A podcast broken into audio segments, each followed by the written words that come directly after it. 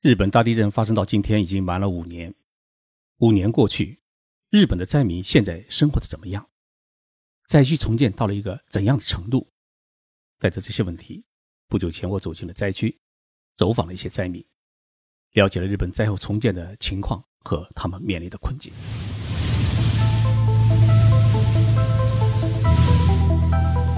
任你波涛汹涌，我自静静到来。静说日本，冷静才能说出真相。我是徐宁波，在东京给各位讲述日本故事。二零一一年三月十一号，我刚好在北京的采访两会，突然传来了消息，说日本发生了九级大地震。哎，当时还真不敢相信。我们编辑部给我打来电话说，社长。我们的大楼像是在跳舞，幸好社里没有人受伤。我们亚洲通信社所在大楼啊，位于东京的赤坂，距离大地震震源大概有五百公里。但是这一场大地震也令东京的震级达到了五级。大地震发生后的这一天的傍晚，我被中央电视台和第一财政电视请到了演播厅。在此后的三天时间里面，我中断了两会的采访。几乎每天都是在电视台的演播厅里度过的。通过解读和评论，向中国的观众介绍日本的最新灾情和日本政府的救灾情况。没有想到地震会引发这么大的海啸，可以把一个城市在瞬间的完全卷走。日本东北地区是我常去的地方，那里有许多的老朋友和读者。我从北京打电话到那里。去努力的确认他们是否还活着，但是许多人都联系不上。随后又传来了福岛第一核电站的核泄漏的消息，这个消息是我们许多人所没有想到的。由于大海啸摧毁了福岛第一核电站的供电系统，使得核电站的几个原子炉的温度出现了上升，最后达到了一千多高度，最终使得燃料棒融化并发生爆炸，造成了很大范围的。核辐射。人类在过去几千年中遭遇过大地震和大海啸，但是像日本这样，不仅有大地震，还发生这么大的海啸，再加上核泄漏，这三重的灾难重叠在一起，应该说是人类历史上的第一次。地震发生后第五天，我登上了从北京飞往东京的客机。客机上只有五名乘客，空中小姐啊，悄悄地问我：“你不怕回去遭受核辐射吗？”我说：“那里有我的员工，我必须回去。”当时逃离东京、逃离灾区的人啊，已经把东京成田机场挤得是水泄不通。东京飞往上海的机票最贵是达到了两万块人民币一张。许多中国妈妈是不惜一切代价要把自己的孩子从日本尽快撤回国内。但是，作为一个媒体人，我们必须回到灾区去，去报道那里发生的一切。大地震和大海啸已经摧毁了前往东北灾区的所有的道路和机场。日本政府启动了靠近灾区最近的一个岩手县花卷市的机场，作为临时的一个救灾的核心机场。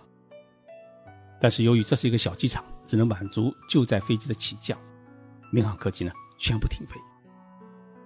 于是我就找到了日本航空公司，我对他们说：“中国这么多民众关心着日本的灾情，关心着救灾情况，我必须去灾区采访，请允许我搭乘你们的运输机。”日本航空公司答应了我的请求，于是我就搭乘救灾飞机呢飞抵了灾区。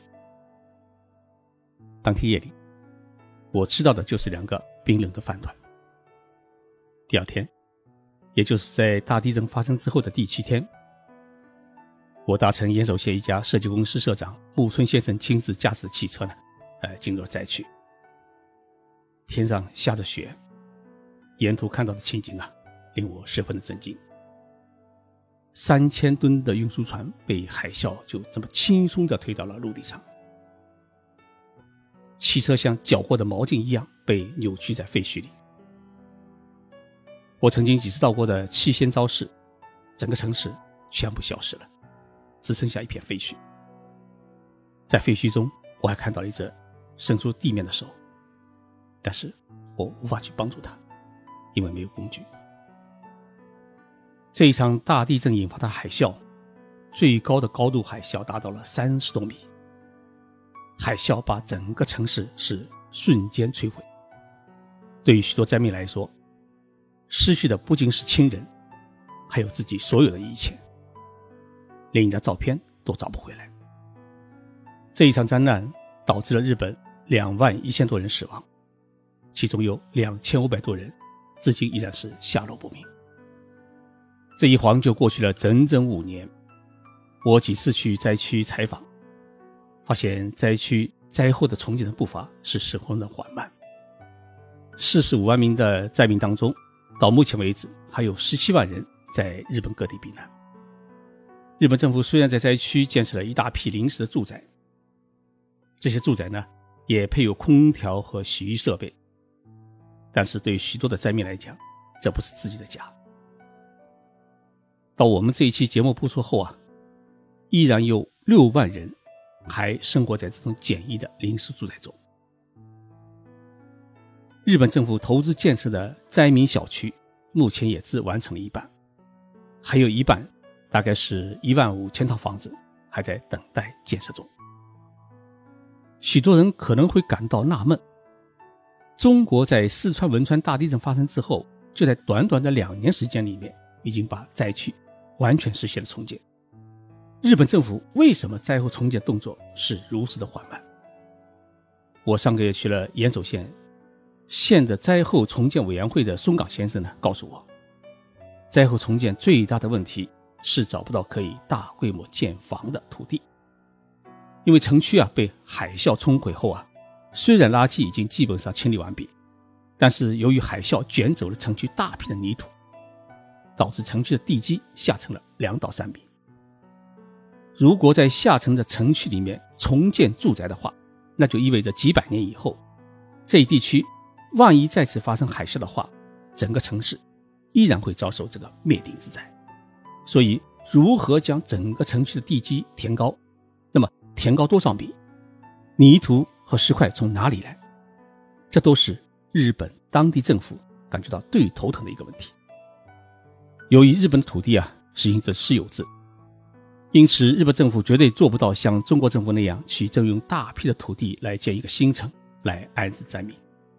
因此，在日本，即使拥有这土地的地主们愿意出让这些土地，政府也掏不起这么多的钱来买土地。而日本政府自己掌控的国有土地呢，除了山林，大多是河川，很少有成片的平地。就像建设临时的安置房，政府因为在沿海地区找不到比较平坦的山坡，所以不得不向拥有山坡的个人购买。而建设政府的灾民小区。也因为没有大面积的土地啊，进展呢一直是比较缓慢。在谈到福岛核泄漏问题时，松冈跟我说了这么一段话。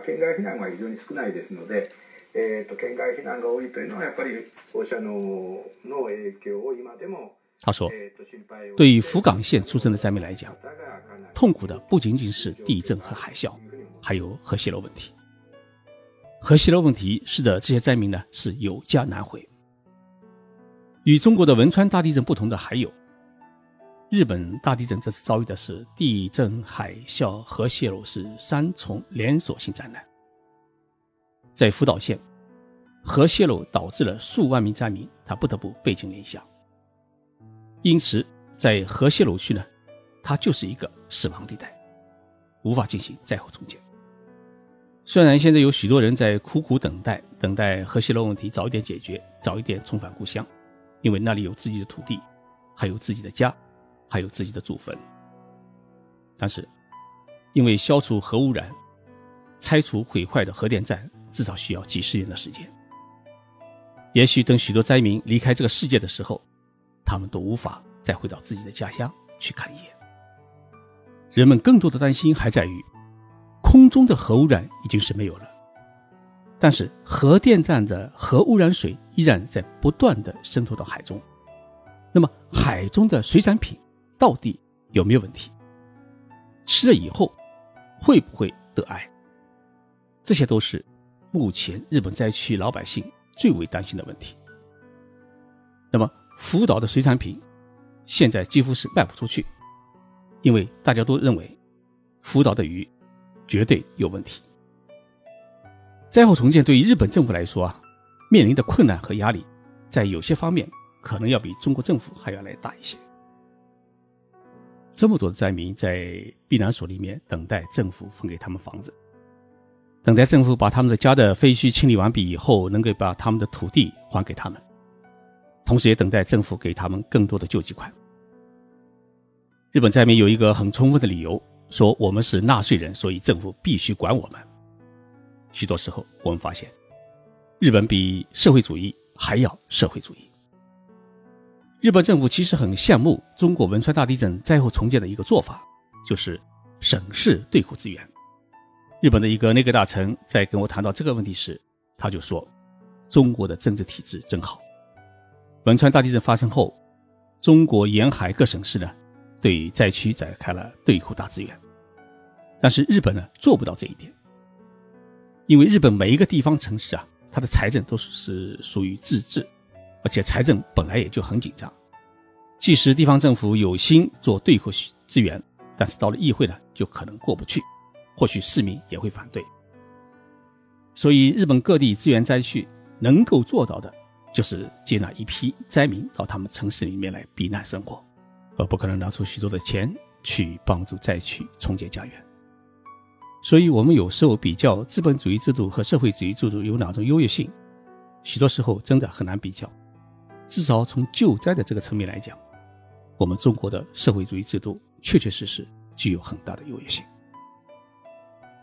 我走访了一个灾民小区，看望了刚刚搬到这里的一个呃灾民，女主人叫山田，她告诉我，现在生活是不成问题，而且孩子们也都已经出去工作。